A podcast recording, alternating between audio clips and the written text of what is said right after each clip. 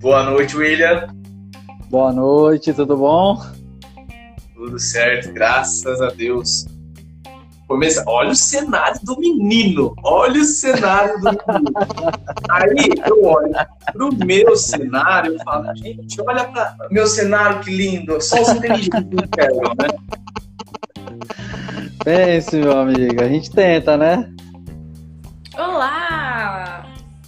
Boa noite. Boa noite, queridos. Tudo bem com vocês? Tudo certo. Boa noite, graças. tudo bem. Eu, eu, fico falando, Will, você vem e arrasa no cenário, a outra vem e arrasa no modelito, cabelo, não sei o quê. Eu falei, gente, aí você olha pra mim e fala o quê? Parede branca. É assim Você viu o cenário do menino que, que, que elaborar? Bonito tá, gente? negócio aí, bonito essas lutas Não, aí, rapaz, digno de estúdio. Além de seminarista criativo, menino. Aproveitar as férias, né, para dar um gásinho aqui. É Sim. isso aí, é isso aí. Meus amigos seminaristas também entraram tudo de férias agora. É o tempo que vocês têm para fazer alguma coisa para vocês também, né? Eu adoro isso aqui, cara. Eu descanso fazendo isso aqui, de verdade.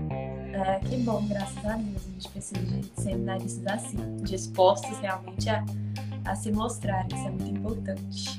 Mas vamos lá, vamos, vamos se apresentem aí, né? Vamos começar pelas mulheres, né? Vamos ser cavaleiro. Angélica, Por favor. É você, onde você está falando, o que você faz? Bem, é um prazer a todos que estão aqui na live. Eu me chamo Angélica, tenho 20 anos. É, estou agora atualmente cursando o quarto período de psicologia. Sou aqui do Espírito Santo. Uh, namoro, vai fazer dois anos também. E deixa eu ver agora mais o que, que eu tenho que falar.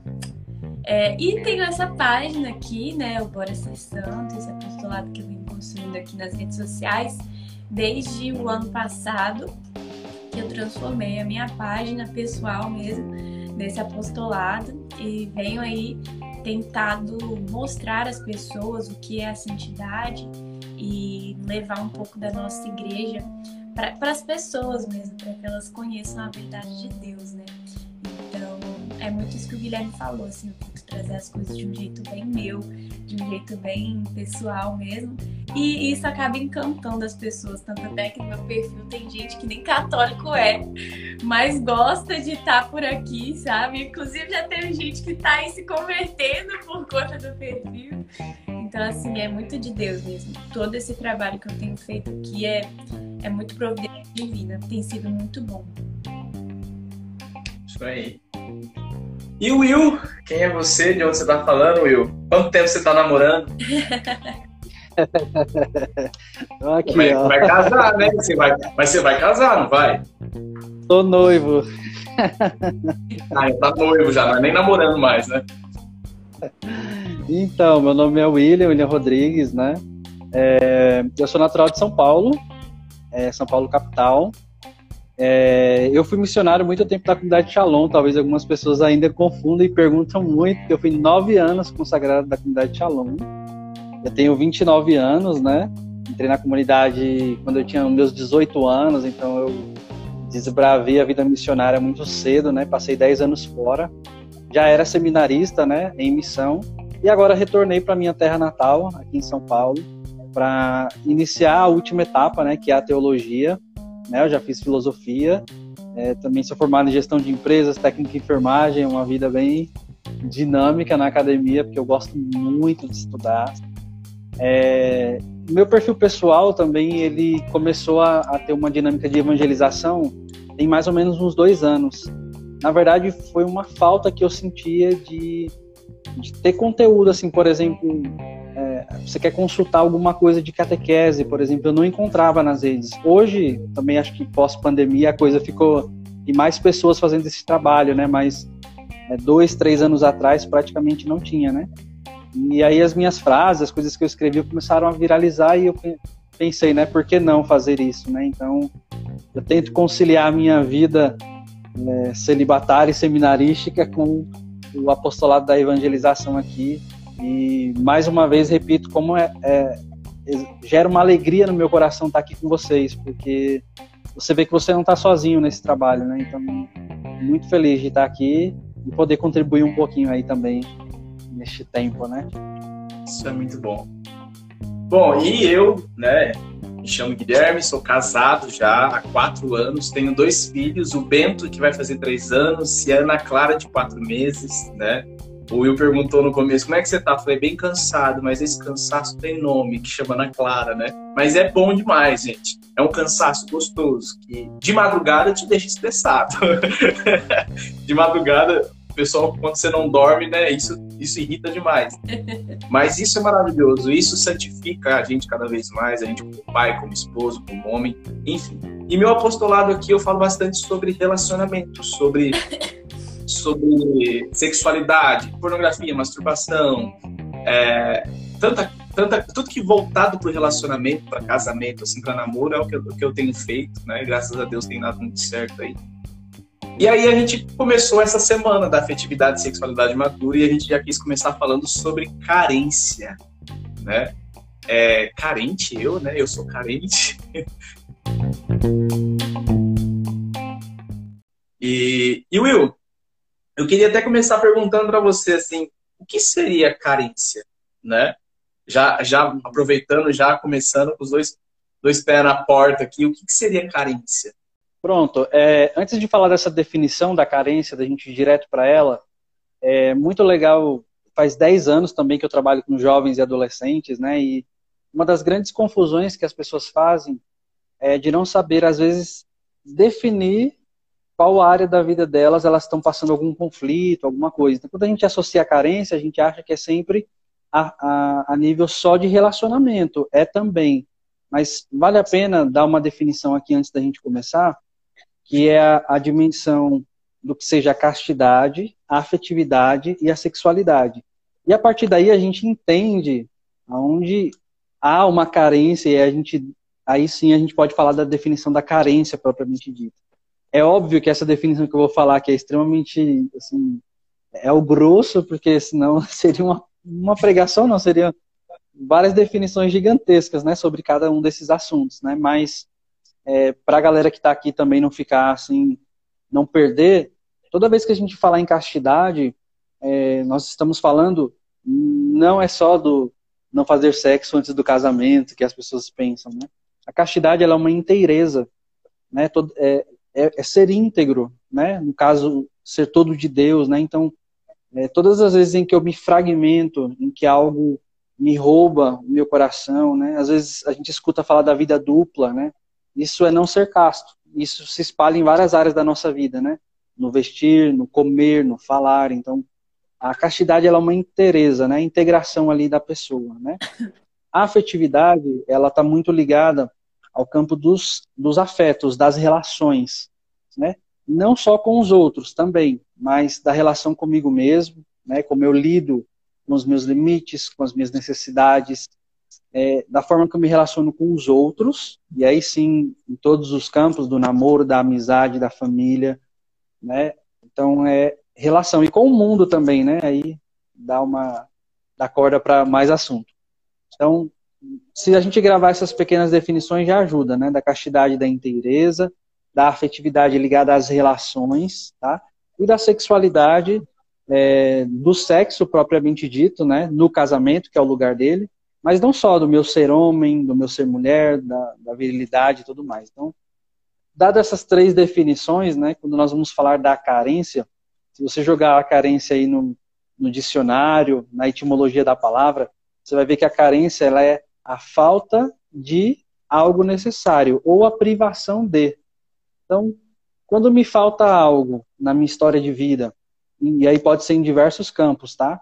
Mas vou dar um exemplo aqui, um afeto, por exemplo, uma ausência paterna, por exemplo, né?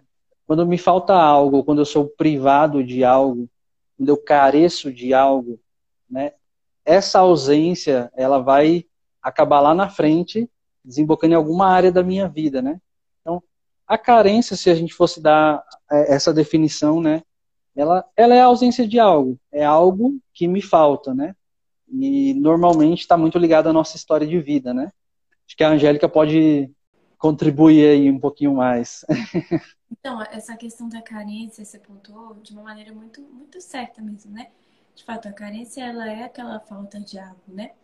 E como a gente está falando aqui voltado também para a questão dos relacionamentos, é, é, muito interessante da gente lembrar é, que a carência afetiva, assim como o William falou, ela é algo que é o seguinte, por exemplo, quando nós somos crianças, se a gente não recebe algo que deveria ser recebido e a gente não recebe, que é de fato o amor materno, paterno, boas referências, a gente vai carecendo de certas coisas.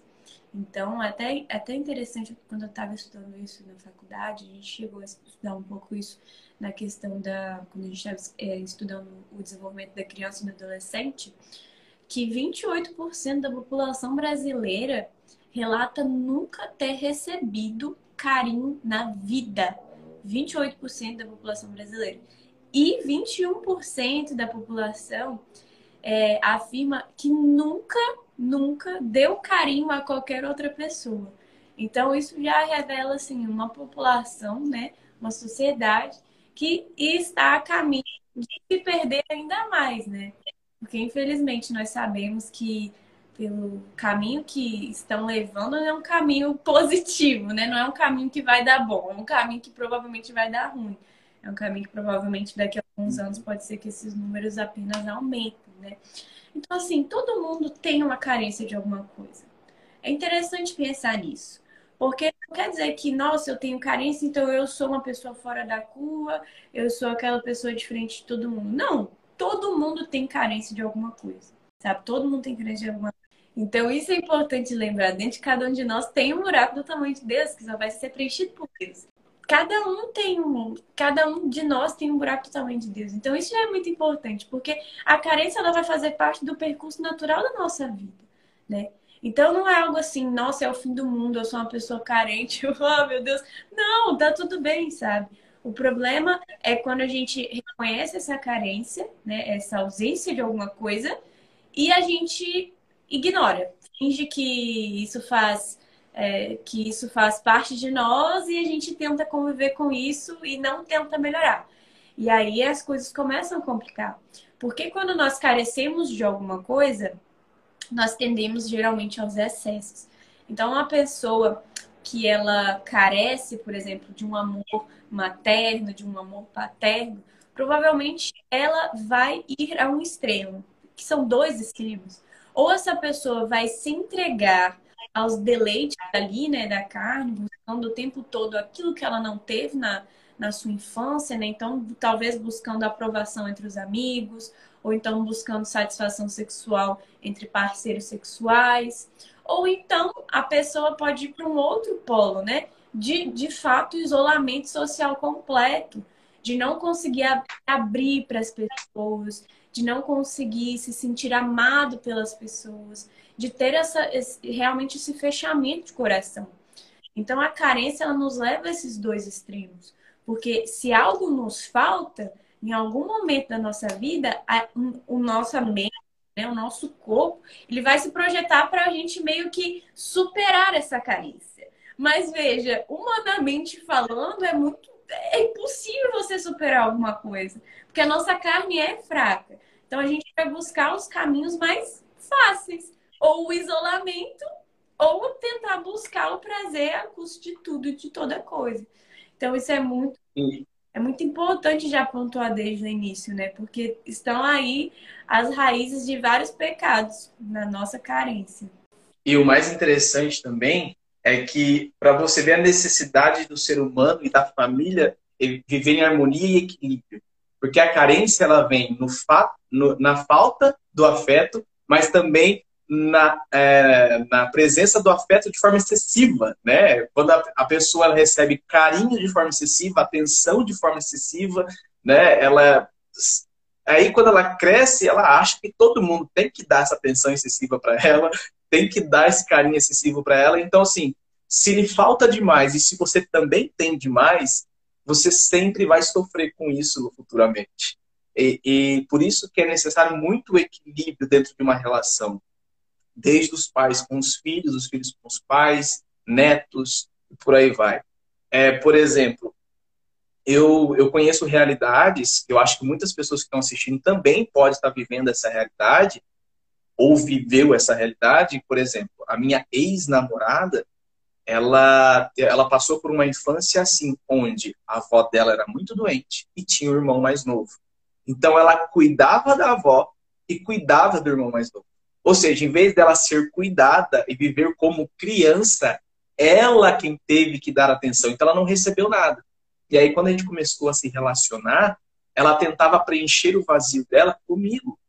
E isso foi me sufocando de uma tal maneira que eu já não conseguia mais sustentar isso. E aí o relacionamento, claro que eu não vou trazer detalhes aqui, porque senão a gente também daria a live toda contando a história. Mas é, chegou uma hora que não, não dava mais. Ou seja, quem consegue preencher ela completamente, ela tinha que ter tido esse equilíbrio, a família tinha que ter pensado nisso, mas só Deus também iria preencher a forma, da forma que ela queria que eu preenchesse. Eu não conseguia, né? Então foi, foi sufocando tanto que eu falei, cara, não dou conta disso aqui. E realmente não é uma responsabilidade minha e não é responsabilidade de ninguém preencher o vazio que existe no outro, né? Eu e a Camila mesmo, a gente sempre teve esse papo, essa conversa. Eu sempre falei para ela, você sabe que você pode me fazer feliz, mas completamente feliz só Deus, né? E ela também sabe que eu faço ela feliz, mas completamente feliz só Deus. Ou seja, eu sou um complemento na vida dela, mas aquela, aquele que completa, aquele quem completa a Camila e aquele que quem completa o meu eu é Deus, né? Eu não consigo completar alguém, né? Por isso que eu, eu, eu não gosto muito, eu não odeio aquele termo, ah, a, a, a tampa da minha panela, minha cara metade. Não existe nada disso. O que existe são duas pessoas inteiras, né? É, são duas pessoas inteiras. Que, nem as pessoas perguntam: ah, existe alguém a, a, existe a pessoa certa para minha vida? Eu falei, não, o que existe são duas pessoas inteiras que têm propósitos semelhantes ou iguais e que vão se relacionar e vão caminhar junto, né? É isso, não existe a pessoa certa, né? Porque todos somos pares. Tanto que se existisse a pessoa certa, na verdade você não seria livre, porque no meio de bilhões de pessoas desse mundo, Deus falou, ó, oh, essa aqui é a pessoa certa para você. Ou seja, você não tem opção de escolha, você não escolheu com quem você quer estar. Você falou assim, bom, só tenho essa opção. Então, entende? Então, assim, você tem escolha sim, né? Mas ó, eu já estou indo para outros campos, vamos voltar para cá. Mas era um pouco disso. Então, como eu falei no começo, pessoas que recebem atenção demais e pessoas que recebem atenção de menos. Então, quando chega na fase um pouco mais adulta, elas sofrem do mesmo jeito. Sim. É, eu queria pontuar também a questão da, das compensações que a Angélica colocou, né? É, toda vez que você eu converso com os jovens assim, normalmente que vão pedir algum auxílio, né? E casados também que eu já acompanhei, né? Às vezes as pessoas não notam o quanto essas compensações que elas estão buscando têm como raiz ou pano de fundo a carência, porque nem sempre essas compensações são ilícitas, né? Muitas vezes a gente comentou a pornografia, a masturbação e tudo mais, mas tem coisas lícitas que acabam tomando, virando uma capa na vida da pessoa que ela não percebe, né? É, uma das coisas que a gente mais nota, por exemplo, aqui nas redes sociais, é a questão de uma vida perfeita, né? Como se eu me autoafirmasse é, de que, olha, eu sou bom mesmo e as pessoas precisam ver que eu sou bom na academia, no mundo da moda, né? Tantas outras coisas que vão sendo compensações que às vezes vem com esse pano de que não, isso aqui é lícito, isso aqui é, tá tudo bem, é assim mesmo, mas que no fundo é aquele vazio que a gente escuta falar no travesseiro, é aquela hora que você, e, e detalhe, né? É só para acrescentar aqui, eu li um estudo esses dias da filosofia, é, dois filósofos que fizeram um estudo de, falando do mal do século que não era a depressão, como a gente chama, mas era ansiedade, né? Óbvio que é, acaba desembocando numa depressão. Não quer dizer que todo ansioso vai ser depressivo, tá? Não é esse aqui o foco. Mas o foco é dizer que é o seguinte: a pessoa tem uma falta, certo? Ela tem uma carência e ela quer compensar. Então ela faz, ela mostra, ela aceita, ela topa, ela vai, ela vai, ela tenta, ela quer fazer tudo, porém aquele vazio, ele não é preenchido por tudo isso. E esse tentar, tentar, tentar que gera uma ansiedade, de repente aquela montanha russa desce de uma vez e a pessoa desiste. Então, muitas vezes as nossas carências que têm panos de fundo nem sempre ali ilícitos, tem coisas lícitas também, as pessoas elas não notam como elas estão tentando é, saciar muitas vezes uma falta né, com algo que não pode ser preenchido. Né? E quando a Angélica falou daquele espaço de Deus, eu me lembrei de Santo Agostinho, e falava daquela sede de infinito, né, que só Deus realmente pode preencher. Né? Essa dinâmica das compensações, né? Importante pontuar aí também. Eu quero fazer uma pergunta para vocês agora. Bom, vocês falaram que todo mundo tem carência ou algum nível de carência. Angélica, você já foi muito carente? Né? Você já foi e como que você é hoje? Melhorou isso em você ou não? De ao vivo, respondo aí na. Deus. Então, é, sim, com certeza. É, acho assim, é, na minha vida de adolescente, assim, infância, eu fui uma criança muito sozinha. Então, eu acabei querendo buscar nas pessoas aquilo que eu não tive sabe? Não, não foi. Os meus pais sempre foram presentes na minha vida. Posso falar, não, os meus pais eram ausentes. Não, os meus pais sempre foram presentes. Na medida do possível, eles faziam o máximo deles, eu sei disso. Mas são coisas assim que, por não ter, talvez não ter amizades ou não ter família ali muito pré, muito perto, ou então não ter primos da mesma idade. Então eu acabei crescendo muito sozinha e acabei me acostumando com essa questão da solidão, não, tendo que aceitar isso, né?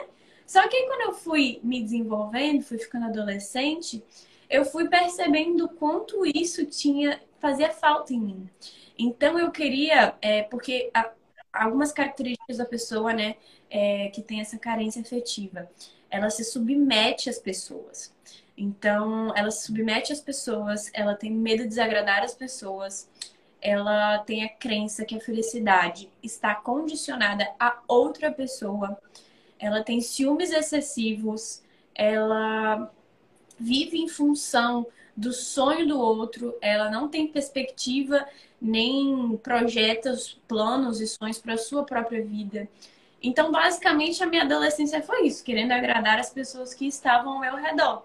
Então, eu fazia de tudo, mesmo que eu tivesse que me desdobrar em cinco angélicas diferentes para manter cinco tipos de amizades diferentes, entende?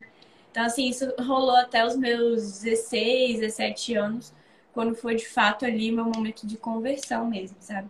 Quando eu fui me convertendo, foi o momento que eu fui olhando para as coisas que eu estava me submetendo, as coisas, as pessoas, a, as situações, e eu fui olhando para minha vida e falando: Meu Deus, sabe? Eu estou querendo preencher o vazio que eu sinto no meu coração com outras pessoas.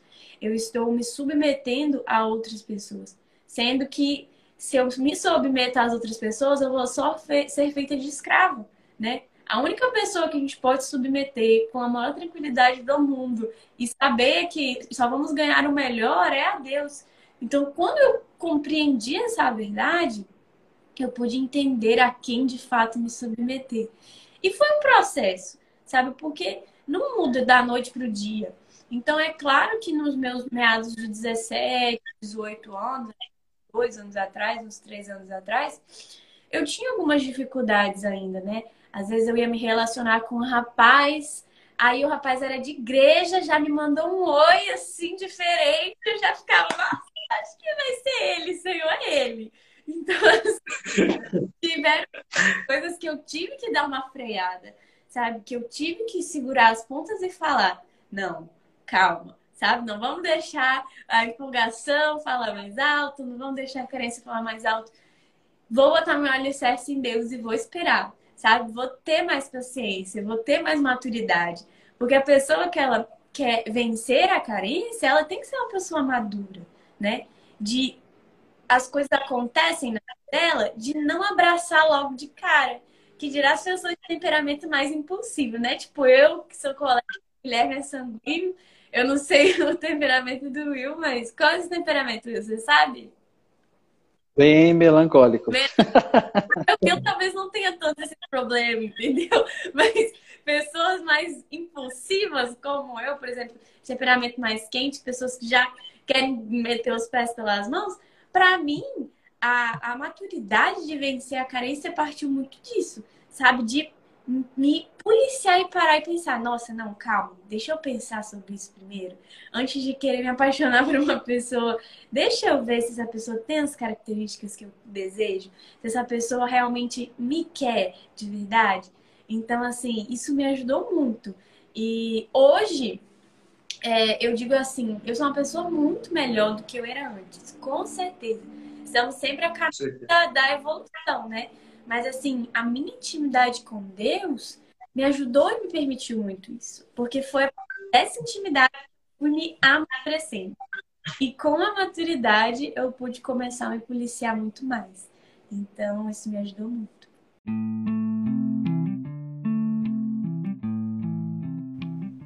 Ô Will. Gente, 20 anos, hein? Isso. 20 anos. E, e, ela falou até a questão da solidão ali. E como que. Você fala bastante disso, Will, da, da questão de saber viver a solidão, viver muito bem a solidão, porque também a solidão é necessária, né? Eu queria que você falasse sobre isso. Eu, eu gosto muito quando você fala sobre essas coisas. Bem, então, é, primeiro que é o seguinte, a, a gente vai falar, acho que no final, ou daqui a pouco, ou agora, não sei, sobre esse medo de ficar sozinho que as pessoas têm hoje, né? É, Pode ser, O medo de ficar sozinho, dessa solidão, ele, ele tem duas frentes, tá? Primeiro que nós temos, às vezes, ó como a carência age, né? Ela, essa falta faz com que nós tenhamos medo de. Eu escuto essa frase aqui, né? William, eu tenho muito medo de morrer sozinho. Mas o, o que é de fato estar sozinho? Porque as pessoas hoje, eu tô, Tô vendo a galera colocando aqui, ó, time melancólico. é, o que é de fato esse medo de ficar sozinho? Porque as pessoas hoje elas têm medo de se confrontar, de ficar sozinho consigo mesmas. Mas deixa eu dizer o seguinte, né? É, existe uma solidão necessária, né? Não só para mim que estou trilhando um caminho para o sacerdócio, mas todos nós deveríamos ter um momento de solidão né? Que não, que essa solidão não, não quer dizer ausência de pessoas, mas de me confrontar naquele momento em que eu paro comigo mesmo e, e eu posso até testemunhar que um, como eu passei isso também na minha adolescência nesse tempo, né?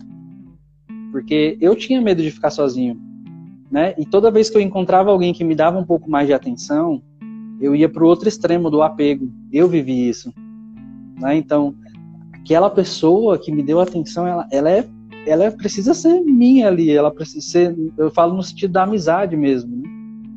É, eu vivi esse extremo, né, de querer saciar minha solidão, preenchendo no apego às pessoas.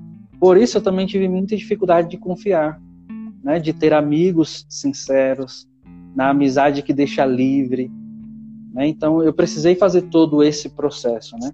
Mas voltando aqui para a questão da solidão, é, primeiro, aprender a estar sozinho consigo mesmo é necessário, né? Refletir sobre si, sobre a sua história de vida, né? sobre quem é você, sobre o seu temperamento, sobre a sua personalidade, sobre quem é você, né? Para que e, uma santa solidão com Deus também é muito necessária, né?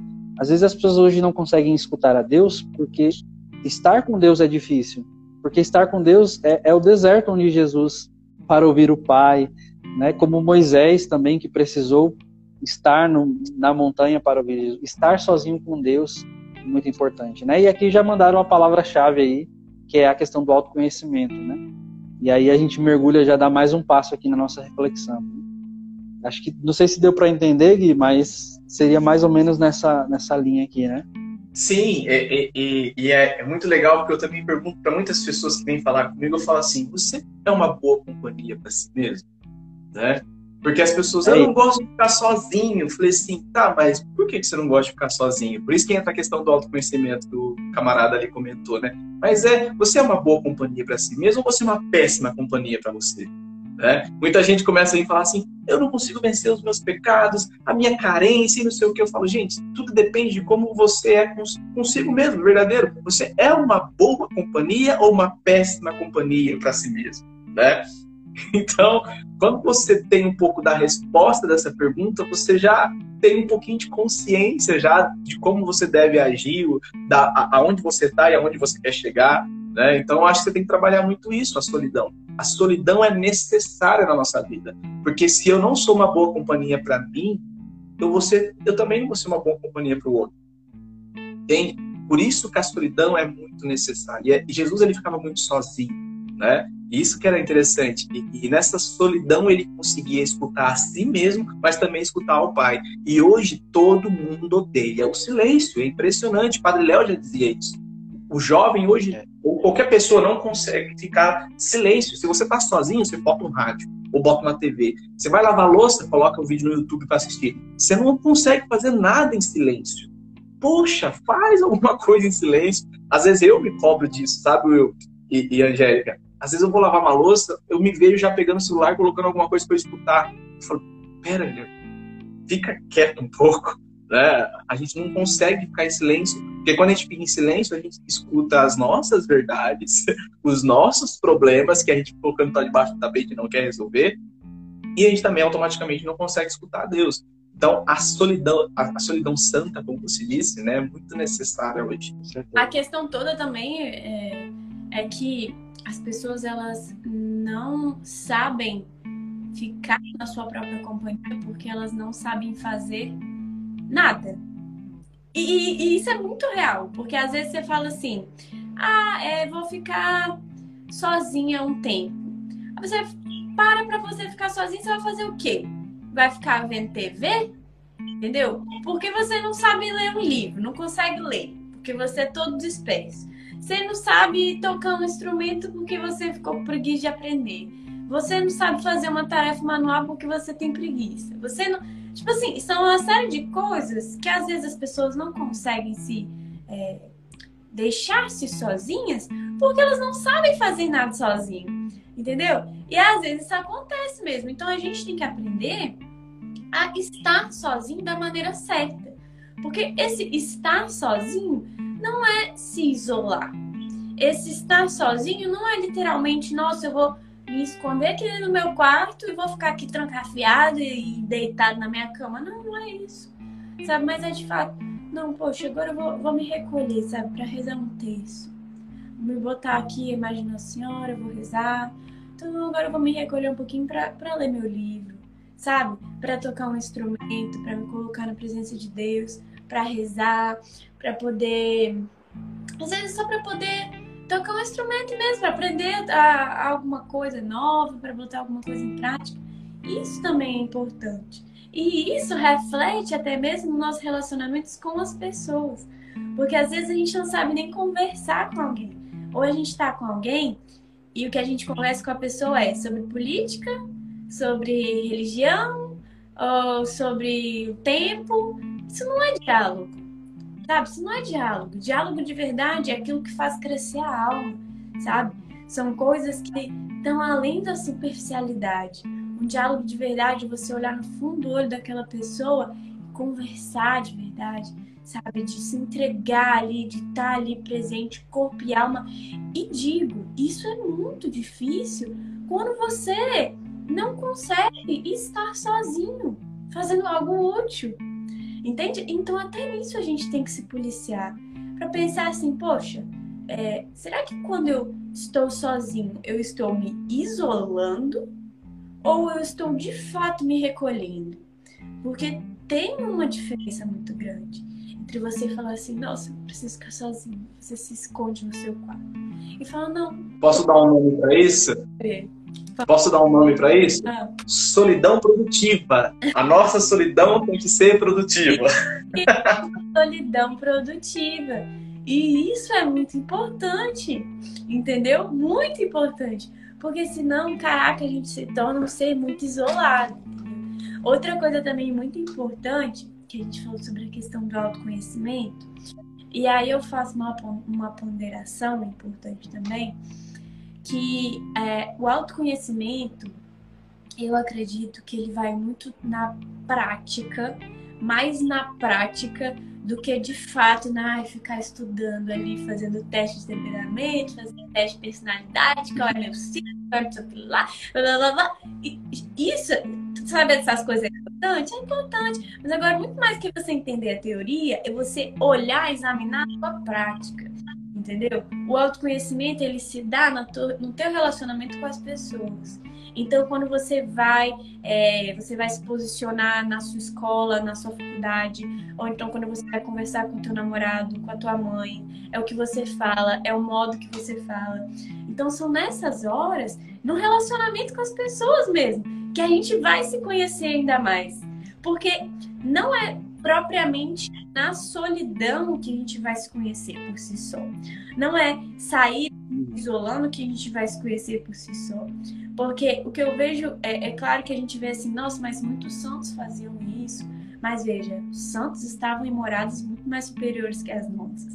E eu tenho um grande medo, assim, porque muitas vezes as pessoas querem se apegar a esses grandes exemplos, mas sem ter o básico ainda. A pessoa não tem meditação, a pessoa não sabe nem fazer um jejum, não sabe nem dar uma esmola para o mendigo da rua e já quer se isolar para poder fazer retiro espiritual sozinho. Vai dar errado, entendeu? Porque esse autoconhecimento que você vai ter vai ser balela, vai ser algo que na realidade você não vai conseguir aplicar e só vai te gerar mais ansiedade, mais depressão, mais tristeza, porque você vai estar num ciclo vicioso de coisas, entendeu? Então, eu costumo brincar, costumo falar, né, que o autoconhecimento ele se dá na realidade no cotidiano com as pessoas. Isso é muito importante. Saber disso é muito importante. Porque a gente sabe, poxa, então eu não sou um ser isolado, né? Eu preciso dos outros também. Preciso, é, é claro, ter essas, é, esses momentos de, de recolhimento, mas também ter os meus momentos de estar com as pessoas. Isso é importante até para aqueles que não gostam de estar com pessoas, né? Que geralmente as pessoas têm temperamento frio, assim, né? Que gostam de ficar mais na deles e não gostam de se esforçar tanto para estarem com as pessoas. Isso é importante até para essas pessoas de pensarem assim: eu preciso ficar sozinho? Sim, mas eu preciso também estar com os outros, então eu preciso me esforçar para isso. Na prática do negócio, o que é que você precisa perceber? Quais são as defesas que você cria diante disso? A Angélica falou é, muito dessa questão. É, na prática, na prática do seu autoconhecimento, quem é você nas suas reações e tal? Tem coisas que a gente faz que são defesas que nós criamos, né, com feridas, com muitas coisas da nossa história. Então, saber as suas reações no final do dia, por exemplo, de você parar e, e refletir, por que, que eu agi assim na situação tal? Por que, que fulano, quando fala nesse tom de voz, me incomoda tanto? Por que, que aquela fulana do trabalho me irrita quando faz tal coisa? Então, quais são as defesas que nós criamos para cobrir essas faltas que nós tivemos, né? Isso também é muito importante nessa dinâmica do autoconhecimento e das faltas que tem na nossa história de vida. Né? Não consigo ainda me conhecer. Qual o primeiro passo para o autoconhecimento? Né? E, e, aí, já uma segunda pergunta aqui, que depois você já pode responder também. Como saber se eu sou uma pessoa carente? E como iniciar um trabalho para amenizar a carência? Queridos, essa questão do autoconhecimento, acho que foi até o que a gente já falou um pouco, né? É, o autoconhecimento, você tem que sempre pensar assim, o porquê eu vou fazer isso, sabe? Eu vou, quero me autoconhecer. Ok. Primeira coisa que a gente tem que ter é, eu quero me autoconhecer. Para quê? Por que eu estou fazendo de fato isso? Por que de fato eu estou buscando me entender melhor? Para me relacionar melhor com os meus próximos, para me relacionar melhor, né, com os meus defeitos e compreender melhor os meus defeitos e vencê-los, e para melhorar também a minha relação com Deus. Então a gente tem que ter esses três pontos para a gente não se perder num caminho louco de autoconhecimento que a gente vê por aí, né? Porque o que a gente mais vê é livro de autoconhecimento, é livro de autoajuda, é livro de auto sei lá o quê, e aí te ajudar, você se contenta com seus erros. então, acaba sendo uma coisa pior ainda, né? Então, tem que ter esses três pontos aí: se conhecer para ajudar os outros, para vencer seus próprios defeitos e para agradar a Deus. Entendendo isso, a gente consegue compreender, porque muitas vezes as pessoas me perguntam assim: ah, mas qual é o melhor mecanismo de compreensão, né? É a questão da, das personalidades, é a questão dos temperamentos, parará, parará. Bem, eu sou adepta aos temperamentos, né? O povo que me conhece sabe que eu gosto muito de, da questão dos temperamentos, porque é uma base que nos ajuda a compreender algumas coisas, tanto da nossa fisiologia também, né? Por que a gente age conforme a nossa natureza. Então é, é interessante. No meu perfil, inclusive, tem muito post sobre isso. Se vocês quiserem, tem literalmente um post lá, como descobrir o meu temperamento. Então fica lá para vocês verem, né? Então, assim, é, compra um livro. Às vezes não precisa nem comprar um livro, sabe? Tem, tem aula do Padre Paulo Ricardo disponível na internet. Tem post de graça na internet aí que você pode procurar. E assim, tudo que você for fazer, tudo, tudo que você for fazer, que você for ler em relação a isso, não faça uma, uma leitura passiva, sabe? Mas faça uma leitura ativa mesmo, buscando entender a tua vida, buscando se colocando na presença de Deus, entendendo assim, poxa, eu acho que eu sou, por exemplo, sei lá, colérico, eu sou irritadíssimo mesmo. Senhor, me ajuda a ser mais calmo, me ajuda a ser mais tranquilo. E aí, nesses momentos, busca, por exemplo, referências. Não de pessoas que nem eu, William, Guilherme. Isso é, é importante, mas estou falando de gente boa mesmo, entendeu? Santos. santos. Você vai buscar nos santos, sabe? Santos que tiveram o mesmo temperamento que o meu, ou santos que viveram a mesma realidade que a minha, não sei, talvez você é seminarista, você busca um, um seminarista, né? Você busca, talvez se você for vocacionado ao matrimônio, você busca Santa Zélia, Santa Giana, né? As beatas que tem aí. Então, busque compreender também a vida dos santos. A vida dos santos é um grande instrumento para também entender a nossa vida. Porque às vezes a gente acha assim, nossa, só eu sofro. Até que a gente conhece a vida de um santo e fala, caramba, olha, ele passou por uma situação parecida com a minha. Então isso também ajuda muito, né? né, nessa questão do, do autoconhecimento. E perguntaram também da questão da carência, né? Como saber se eu sou uma pessoa carente? Como iniciar um trabalho para amenizar as carências? Queridos, é, eu como estudante psicóloga também não posso ter, estudante psicóloga, estudante de psicologia, eu também não posso deixar de dizer que existem certos traumas na nossa vida, existem certas coisas na nossa vida que não é um curso que vai te ajudar a superar isso, sabe? Às vezes é de fato um, um acompanhamento com um psicólogo, com um psicoterapeuta, né?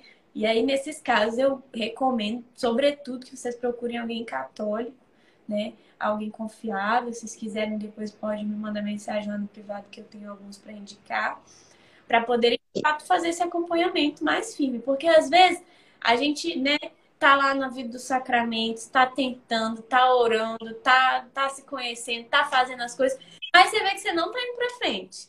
Então, nesses casos, recorra à ajuda também, sabe? Eu tenho plena convicção de que o Senhor capacita os profissionais da saúde para nos ajudarem também. Então, não é vergonha nenhuma ter que buscar um profissional nesses momentos de ajuda psicológica no ano retrasado me ajudou demais assim para vencer certos traumas que eu tinha em relação à minha família, para me libertar de certas amarras. Eu precisei disso. E não é vergonha nenhuma, é necessário para nós. Então, também fica a dica aí, né? Procurem ajuda se necessário. Não queiram caminhar com as próprias pernas e busquem ajuda também. Ah, outra coisa também que eu acho legal de falar é a questão da direção espiritual, né? Buscar um bom padre, uma pessoa que te acompanhe, porque não adianta, gente. Nós nós somos seres humanos, nós somos inteiros, sabe? A gente não é só um pouquinho da igreja, um pouquinho estudante, um pouquinho pai, um pouquinho mãe, um pouquinho seminarista, não. A gente é inteiro. Então, ao mesmo tempo que a gente está cuidando do nosso psicológico, a gente está precisando cuidar da nossa saúde, a gente está precisando cuidar do nosso espiritual, buscar ter esse equilíbrio aí mesmo em todas as áreas da nossa vida é, é essencial. Vamos lá. Eu queria acrescentar aqui ao que a Angélica disse duas coisas que ajudam muito e que me ajudaram também. Uma é com relação à escrita, né? Escrever a sua história de vida, né? Eu tenho cheio de post-it aqui, cheio de coisa, eu adoro isso, né? De alguma forma você aprende a ter a sua vida nas suas mãos, né? Porque, por exemplo, a gente vai vivendo as coisas e vai resolvendo elas, mas se você não, não, não visualiza, às vezes, aquilo, a gente chama, a gente fala muito na comunidade lá do projeto de vida pessoal, né? Você colocar no papel as coisas para você enxergar, você ler a sua história de vida, né? Procurar os seus familiares, talvez perguntar como você era quando criança, né? Traumas que você viveu, como foi, né? Crianças e adolescentes que viveram a separação dos pais muito cedo, né? E que hoje, como adultos, talvez tenham é, resquícios, dificuldades por conta daquela fase. Enfim, escrever ajuda muito, né? Por isso que tanto os santos também tem muitos diários, né? Coisas que escreveram de si ali. Santa Teresa d'Ávila, no livro da vida, é o, o retrato disso que eu estou querendo dizer. Escreva a sua história de vida, ajuda. E uma segunda coisa muito legal é pedir feedbacks, né? E não é pedir feedback na caixinha de pergunta do Instagram, não, né? é pedir feedbacks a pessoas que te conheçam à profundidade, amigos, né? pessoas próximas, né? É como saber se eu sou carente? Experimenta perguntar para alguém, né? Fulano, como é que você me observa, né? Angélica, você que me conhece há tanto tempo, como é que eu posso crescer? Você, o que, que você acha que eu posso crescer? Você... Agora é assim, é estar tá pronto para a resposta, né? Porque tem gente que pede feedback e. é necessário muita humildade, né? E acolhimento transforma, né? resposta. Exatamente. Então, peça feedbacks, eu acho que isso é muito legal também. Atenção para pessoas confiáveis, né? Para amigos mesmo, pessoas ali muito próximos, né? É, a pergunta aqui, né? O Andrei, e quem não tem amigo? o Andrei, aí você não ajuda, irmão. Manda mensagem, Andrei. o Andrei, o Andrei, só para vocês saberem, ele fez parte da comunidade já, né? Eu, Andrei, você foi, depois você escreve aí, se foi da segunda ou da terceira turma, pra gente, só pra gente lembrar. Gente, Mas a gente tem um. Eu acho que tem comunidade, Andrei. Pede ajuda pra comunidade, meu filho. né? E ó, a gente troca ideia lá, Andrei. Como que você não tem amigo? É, chama lá, Andrei. Não, a gente conversa lá. Olha, um abraço para Lilian, que é psicóloga também lá de Brasília, acompanhando a gente, grande amiga minha. Então, ó, essa pergunta aqui da carência e dos ciúmes, é, se, aliás, se a carência atrai os ciúmes e a insegurança, está muito ligado logo à definição que a gente deu no início. A, a resposta seria sim, meu, no meu ponto de vista, né? Por um único motivo. O próprio exemplo que eu dei quando comecei a me relacionar com, com os amigos, tendo problema na confiança, né? Então, eu começo a ser ciumento, eu começo a ter ciúme quando eu quero prender a pessoa de alguma forma ali. A, a minha insegurança me leva a ter ciúmes, né? Eu tenho um medo de perder a pessoa, então eu quero é, trazer ela para mim. Eu gravei um vídeo que viralizou aí faz um tempo já, falando dessa definição de quando eu amo e quando eu sou apegado. Porque quando eu amo, eu quero que o outro seja feliz. E quando eu sou apegado, eu quero que o outro me faça feliz.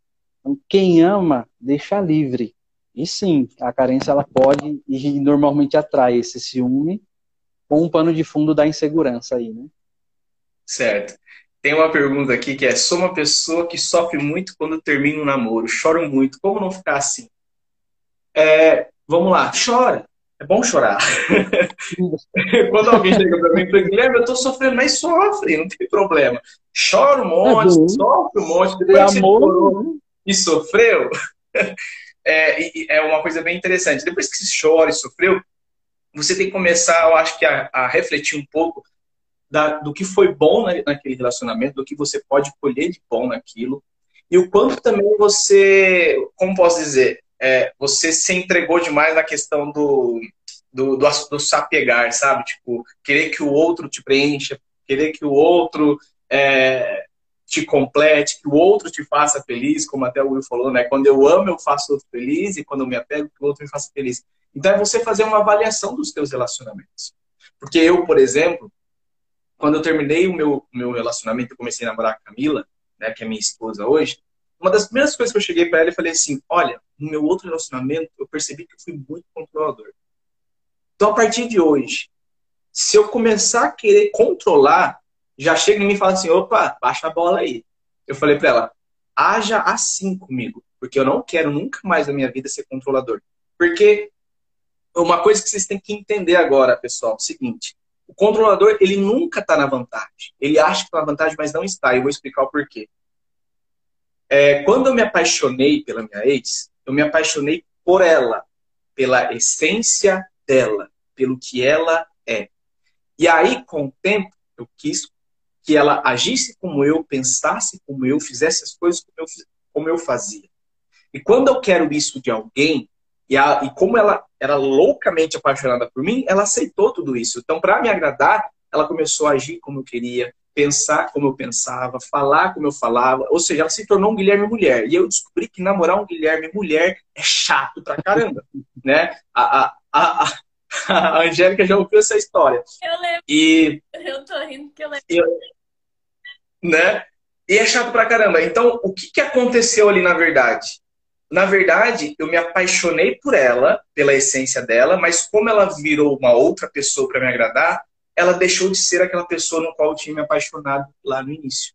Então, como ela deixou de ser ela, ela perdeu a essência dela, logo para mim eu perdi o interesse. Já ela não era mais interessante para mim. Então, quando o controlador ele consegue faz, é, atingir aquilo com muito êxito e sucesso, ele perde no final. Porque no final das contas ele para de gostar da pessoa, porque ele se apaixonou por alguém no qual essa pessoa não existe mais porque ela passou a ser aquilo que você queria que ela fosse. Então, não faz sentido, né? Mas, então, voltando para a tua pergunta aí, chora, sofre, mas depois avalia o que, o que aconteceu, né? Como você se esteve nesse relacionamento. E depois começa a viver a tua vida, bola para frente. Sofrer faz parte. O, o, importante é como você passa pelo sofrimento, né? Ou eu passo pelo sofrimento de forma madura, ou eu passo pelo sofrimento de forma imatura. Eu tenho que sair do sofrimento uma pessoa melhor. Ou seja, eu vou chegar num próximo relacionamento onde, bom, eu não vou cometer mais estes erros, não vou me, é, me submeter a tais coisas a mais, no qual eu submetia antigamente. Ou seja, aprenda, depois que você acabar o relacionamento, a se amar mais, a se respeitar mais e se conhecer mais. Porque eu, eu sempre falo, é preciso ser inteiro. Né? Quando você é inteiro, você se ama se respeita, o mínimo que você vai esperar de alguém, do próximo, é que esse alguém te ame e te respeite. Agora, se você não se ama e nem se respeita, você sai de um relacionamento, você vai chegar em outro relacionamento, você vai se lascar de novo. Outra pessoa vai pisar em você, vai sentar em você. Então, se conheça. Se conheça muito bem. E aí, você se conhecendo, você se aceita. E esse se aceitar não é estar acomodado, mas é aceitar que eu sou falho, que eu tenho fragilidades, que eu tenho minhas qualidades, os meus defeitos. Então eu me aceito, mas eu também me supero. Então, conheça-te, aceita-te e supera-te, como diz Santo Agostinho. Eu sei onde estou e eu sei também onde eu quero chegar, né? Eu sei onde estou e aonde eu quero chegar. Então, acabou um relacionamento, revisa, passa tudo que você, você passou, aí entra no processo do autoconhecimento, da autoaceitação e da superação. É assim que você tem que passar por um relacionamento. Ficar só chorando as mágoas, só chorar por chorar, não te leva a lugar nenhum. O Andrei está falando para responder ele. Deixa eu ver qual foi a pergunta. O que fazer se tenta fazer atividades no ócio para ajudar na carência e a mãe é super protetora? Ele tem 16 anos. É, essa, essa dinâmica do. É, a questão dos hobbies, né? Que até a Angélica comentou lá, né? De você estar só, né? Mas fazer coisas também. Primeiro, assim, pela questão da idade também, acho que é muito questão do diálogo, né? E deixar também que os seus pais ou seus responsáveis, enfim, vejam é, em você é, a questão da confiança, né? Eu me lembro que eu comecei a trabalhar com 16 anos de idade, né? Mas por que isso era possível? Porque de alguma forma eu dava sinais para os meus pais que eu tinha condições de. Meu pai me levava no, no, trabalho nos dois primeiros dias e depois eu, não, eu vou de ônibus, pode deixar. E ele confiava porque eu também dava sinais disso, né? Então, acho que está muito ligado aí, né? Isso aí, muito importante, demonstrar né? maturidade, né? Não adianta a gente querer fazer as coisas se se demonstra a maturidade. Então, uma coisa está tá ligada. É, as pessoas falam assim, é, meus pais acham que eu sou criança. Eu falei assim, provavelmente você age como. então, se você quer ser levado a sério, né, é, mude a sua postura. Você tem que mudar a tua postura. Se você não muda a tua postura, né? Então você recebe muito daquilo que você comunica, né? Você é pura comunicação. O corpo fala, as suas expressões falam. E se você se mostra sempre de forma insegura, se as suas falas são sempre inseguras, se as suas atitudes são sempre inseguras, a tua mãe sempre vai ser super protetora. Você tá, você tá falando, mostrando para ela como ela deve agir com você, né? Você sempre demonstra para o outro como o outro deve agir com você. Então, o outro só reage. Tem alguém perguntando aqui, ó. Afetividade é muito ampla, estamos o tempo todo querendo nos conectar em comunicações, relações, trabalho. Como identificar que busca pelas conexões não se torna uma carência? Para mim, a palavra de resposta, é, ela está muito ligada à questão do apego. Agora é assim, ó, é, você precisa ser muito honesto consigo mesmo, né? Tem gente, e aqui eu falo com muita tranquilidade sobre isso, tem gente que gosta de alimentar certas carências, gosta de alimentar certos apegos. Parece que a pessoa ela não encontra outros remédios a não ser aquele de saciar a si mesmo. Então, tipo assim, é, o apego, você sabe quando é que você está procurando alguém ou conversando com alguém por algum interesse de fundo, né? Na verdade, nós somos muito seletivos. A gente quer estar perto de quem é bonito, de quem é cheiroso, de quem é inteligente, de quem tem seguidor no Instagram, né? Então, você precisa ser muito honesto consigo mesmo, né? Esse autoconhecimento, ele também passa da própria definição da afetividade que eu disse, como me relaciono comigo mesmo, né? É, então, primeira coisa, pega leve com você, né? Não seja como eu, perfeccionista e metódico de se pisar, se cobrar, né? Se matar ali, se martirizar. Mas também seja honesto, né? E ser honesto com muita transparência, muita tranquilidade. A própria vida sacramental ajuda nisso, né? É, tanto a direção espiritual, que a Angélica comentou, como também uma boa confissão, né? um bom diretor espiritual que te conheça, né? É ser transparente também nesse sentido, né? Seria isso. Papo foi esse hoje, hein? Curti demais. Mas como tudo que é bom uma hora tem que acabar, né? Mas antes de ir embora, é, Angélica, você tem algum projeto teu que você quer falar aí pra gente que tá acontecendo, alguma coisa assim?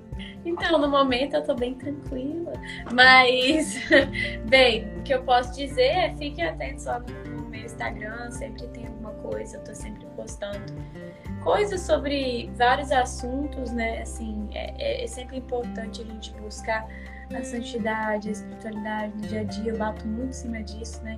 São José Maria Escrivá, meu, meu grande amigo aí, buscando a santidade no nosso dia a dia, no nosso meio de trabalho, na santificação das nossas obras, enfim, tudo isso.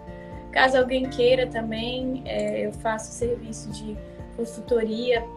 Às vezes a pessoa ali está perdida em algum ponto específico da vida, está empacada em alguma coisa. Eu também posso ajudar vocês em relação a isso. É só mandar uma mensagem lá no direct que a gente conversa. E é isso. Will? É o seguinte, é, eu tenho o podcast Lançar as Redes, né? Na verdade, fez um ano agora de podcast. É, tô tentando dar uma profissionalizada aí nele, crescer. É um projeto que eu particularmente gosto muito, né? Então, quem desejar pode chegar aí no perfil. E eu quero agradecer a oportunidade de fazer um pedido, tanto para o Guilherme quanto para a Angélica. Por favor, nunca parem, nunca parem, né? De dar o melhor de vocês na simplicidade. Quanto nós gastaríamos para ter uma sala com 90 pessoas nos escutando? Né? E, e são 90 corações né, que precisam é, de uma palavra, de uma luz, sobretudo nesse tempo em que é disseminado tanta falta de esperança, né? Angélica, nada escapa ao olhar do Senhor. Nada. Nada escapa ao olhar dele. Eu agradeço também ao Guilherme pela oportunidade de estar nesse projeto que eu acredito, que eu amo fazer parte, porque eu acredito nas pessoas. É isso que me faz feliz. Eu poderia estar agora dormindo nas minhas férias, mas eu estou aqui porque eu amo isso aqui também. Então, muito obrigado por essa noite. Para mim foi incrível, de verdade.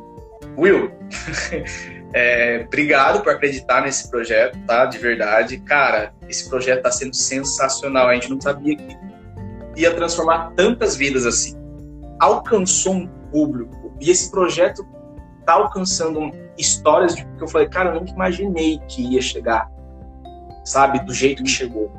Tanto que a gente está tendo que chamar padres para auxiliar. E, e, eu quero agradecer a Angélica, porque eu, a Angélica, eu conheci ela. Angélica, você tinha 3, 4 mil seguidores, lembra na época? E aí ela, pum!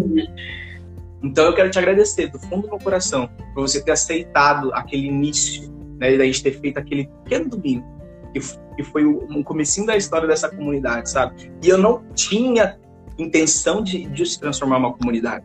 era só um domingo. Né? então, de verdade, muito obrigado mesmo e por ter aceitado agora estar é, tá fazendo parte dessa semana aí.